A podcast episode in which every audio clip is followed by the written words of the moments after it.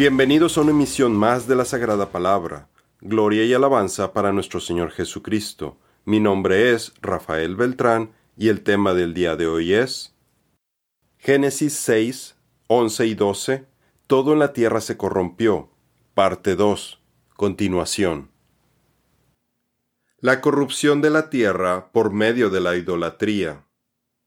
Otra forma de corrupción es la idolatría o el pecado de pervertir y depravar la adoración de Dios, que como vimos se empezó a cultivar desde los tiempos de Enos, tanto dentro de los descendientes de Caín como de Set, como lo explicamos en Génesis 4, 25 y 26, la esperanza con el nacimiento de Set, parte 2 aunado a los poderosos que pudieron ser los Nefilim, la semilla de Satanás, y los ángeles caídos, la adoración a estos seres podría ser muy factible y muy probablemente incluía sacrificios humanos, porque podemos extrapolar a los cultos que hacían los israelitas a Moloch, en donde las personas sacrificaban a sus bebés a esta deidad y los pasaban por el fuego. Inclusive hoy en día hay grupos como los satanistas que abiertamente dicen que los abortos son parte de los sacrificios dentro de su culto.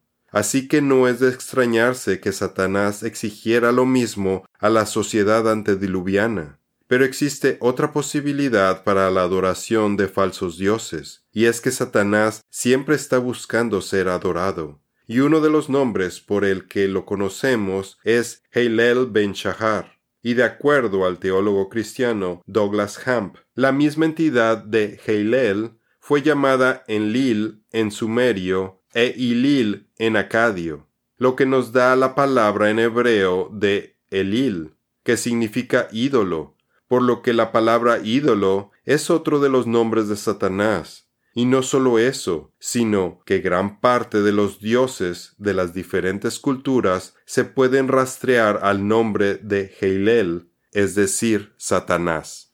No se vuelvan a los ídolos, Elil, ni se hagan dioses de fundición yo soy el Señor su Dios. Levítico 19:4. No sea que se corrompan y hagan para ustedes una imagen tallada, semejante a cualquier figura, semejanza de varón o de hembra. Deuteronomio 4:16. Y cambiaron la gloria del Dios incorruptible por una imagen en forma de hombre corruptible, de aves, de cuadrúpedos y de reptiles. Romanos 1:23. Así es como Lucifer ha engañado a toda la humanidad para que lo adoren a él bajo diferentes nombres en todas las religiones creadas por los hombres antes y después del diluvio, para que lo adoren con figuras que llevan su nombre de ídolo. Otros nombres de Satanás que encontramos en la Biblia son Ninurta, Nisroch, Marduk, Merodac, Baal, Bel, Tamuz, Dumusid, entonces me llevó a la entrada de la puerta de la casa del Señor que está al norte, y ahí había mujeres sentadas llorando a Tamuz. Ezequiel 8:14. Pero, ¿qué le dice la respuesta divina? Me he reservado siete mil hombres que no han doblado la rodilla a Baal. Romanos 11:4. Para mayor información acerca del terrible pecado de la idolatría, puede ver nuestra serie de artículos acerca del segundo mandamiento. Delante de Dios.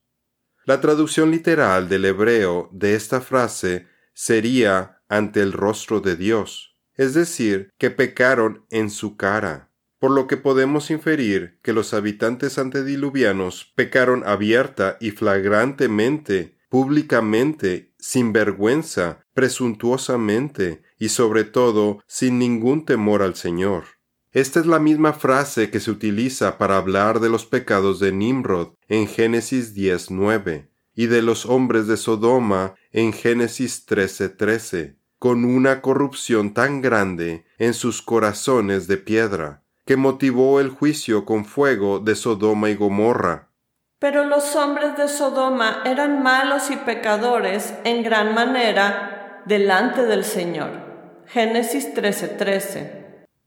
Entonces el Señor me dijo, aunque Moisés y Samuel se presentaran ante mí, mi corazón no estaría con este pueblo. Échalos de mi presencia y que se vayan. Y cuando te digan ¿a dónde iremos? les responderás, así dice el Señor, los destinados para la muerte a la muerte, los destinados para la espada a la espada, los destinados para el hambre al hambre, y los destinados para el cautiverio al cautiverio y enviaré sobre ellos cuatro clases de males, declara el Señor, la espada para matar, los perros para despedazar, y las aves del cielo y las bestias de la tierra para devorar y destruir. Jeremías 15, 1 al 3.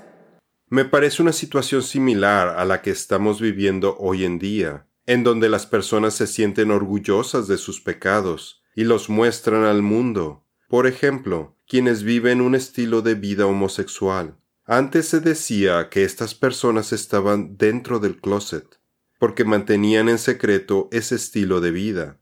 Sin embargo, ahora la sociedad no solo tolera su pecado, sino que los promueve con desfiles, los hace ver como algo normal en las escuelas, hace leyes para castigar a quienes no estén de acuerdo al tener un punto de vista bíblico al respecto y considerar esto como una abominación, lo cual solo fomenta otros pecados, como la aceptación de la pedofilia, que ahora se está promoviendo, y hasta la bestialidad, a la cual ahora llaman zoofilia. La expresión de sus rostros testifica contra ellos, porque como Sodoma publican su pecado, no lo disimulan. Hay del alma de ellos, porque amontonaron mal para sí. Isaías 3:9. Si usted piensa que el Señor ha sido muy severo con los juicios de los que hemos estado hablando, solo considere que Dios es el juez más justo que existe, como lo vimos en Génesis 6, 9 y 10, la justicia de Dios. Y el profeta Jeremías nos explica que la misma maldad de las personas es la que las disciplina se refiere a las consecuencias destructivas que nuestros pecados han atraído y que Dios desata después de habernos juzgado. Por ejemplo, las consecuencias de tomar alcohol, como el marearse, perder el conocimiento, el hacer el ridículo cuando está uno borracho, el exponerse a tener un accidente y malestar al día siguiente. Deberían de hacer recapacitar a la gente para que evitara volver a emborracharse te castigará tu propia maldad, y tus apostasías te condenarán. Reconoce pues y ve que es malo y amargo el dejar al Señor tu Dios, y no tener temor de mí, declara el Señor, Dios de los ejércitos. Jeremías 2.19. Jesús dice, yo no puedo hacer nada por iniciativa mía, como oigo juzgo, y mi juicio es justo porque no busco mi voluntad sino la voluntad del que me envió. Juan 5:30. Versículo 12. Dios miró a la tierra y vio que estaba corrompida, porque toda carne había corrompido su camino sobre la tierra. Dios miró a la tierra. El Señor ha mirado desde los cielos sobre los hijos de los hombres para ver si hay alguien que entienda, alguien que busque a Dios. Salmos 14:2. Dios sabe en todo momento la condición real de su creación. Y este versículo nos recuerda el gran contraste que tenemos entre la creación en Génesis 1.31, donde el Señor vio lo bueno de la tierra que Él había hecho, y Génesis 6.5, donde el Señor vio la intensidad de la maldad humana. Dios vio todo lo que había hecho, y era bueno en gran manera. Y fue la tarde y fue la mañana, el sexto día. Génesis 1.31.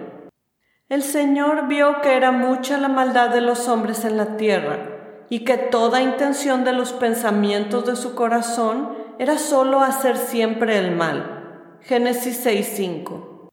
El Señor exterminó, pues, todo ser viviente que había sobre la superficie de la tierra, desde el hombre hasta los ganados, los reptiles y las aves del cielo, fueron exterminados en la tierra. Solo quedó Noé y los que estaban con él en el arca. Génesis 7:23. Pero ahora hasta la tierra se había corrompido por el estilo de vida destructivo, lleno de malos pensamientos y de violencia sanguinaria desarrollada por toda la población antediluviana. Todo esto como parte de la batalla espiritual que Satanás tiene, en donde busca destronar a Dios. Y para él la destrucción y la miseria de la creación del Señor son parte de los objetivos que busca alcanzar constantemente. Pero tú dijiste en tu corazón, subiré al cielo por encima de las estrellas de Dios, levantaré mi trono y me sentaré en el monte de la asamblea, en el extremo norte. Subiré sobre las alturas de las nubes, me haré semejante al Altísimo. Sin embargo, serás derribado al Seol, a lo más remoto del abismo. Los que te vean te observarán, te contemplarán y dirán, es este aquel hombre que hacía temblar la tierra, que sacudía los reinos, que puso al mundo como un desierto, que derribó sus ciudades, que a sus prisioneros no abrió la cárcel. Isaías 14, 13 al 17. Porque toda carne había corrompido su camino sobre la tierra.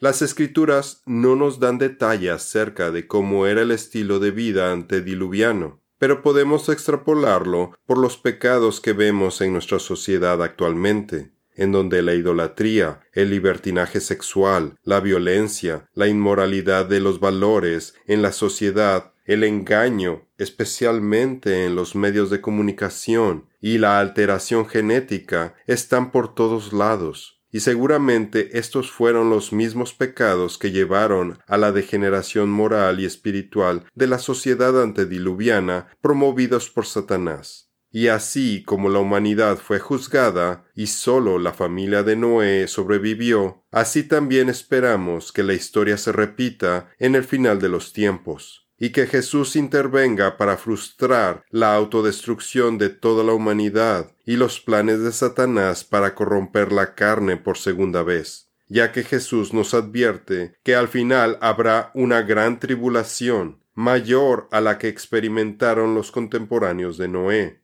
algo nunca antes experimentado, y sin su intervención nadie se salvaría. Jesús dice, Oren para que la huida de ustedes no suceda en invierno ni en día de reposo, porque habrá entonces una gran tribulación, tal como no ha acontecido desde el principio del mundo hasta ahora, ni acontecerá jamás. Y si aquellos días no fueran acortados, nadie se salvaría. Pero por causa de los escogidos, aquellos días serán acortados. Mateo 24, 20 al 22. Pero debes saber esto, que en los últimos días vendrán tiempos difíciles, porque los hombres serán amadores de sí mismos, avaros, jactanciosos, soberbios, blasfemos, desobedientes a los padres, ingratos, irreverentes, sin amor, implacables, calumniadores, desenfrenados, salvajes, aborrecedores de lo bueno, traidores, impetuosos, envanecidos, amadores de los placeres en vez de amadores de Dios. Segunda de Timoteo 3, 1 al 4. Y para concluir me gustaría mencionar que aunque nosotros no tenemos un arca como la que hizo Noé, lo que sí tenemos son los recursos de la palabra de Dios para crecer nuestra fe, acercarnos cada día más al Señor corregir nuestros caminos, fortalecer nuestra armadura espiritual y compartir el Evangelio con todas las personas que podamos, para que alcancen su salvación antes de que sea demasiado tarde para ellos. Pero el que persevere hasta el fin, ese será salvo. Y este Evangelio del reino se predicará en todo el mundo, como testimonio a todas las naciones, y entonces vendrá el fin. Mateo 24, 13 al 14. Pero tú has seguido mi enseñanza, mi conducta, propósito, fe, paciencia, amor, perseverancia, mis persecuciones, sufrimientos, como los que me acaecieron en Antioquía, en Iconio y en Listra. ¿Qué persecuciones sufrí? Y de todas ellas me libró el Señor. Segunda de Timoteo 3, 10 al 11. Esto es todo por el día de hoy. Los esperamos en nuestra siguiente misión. Que Dios los bendiga.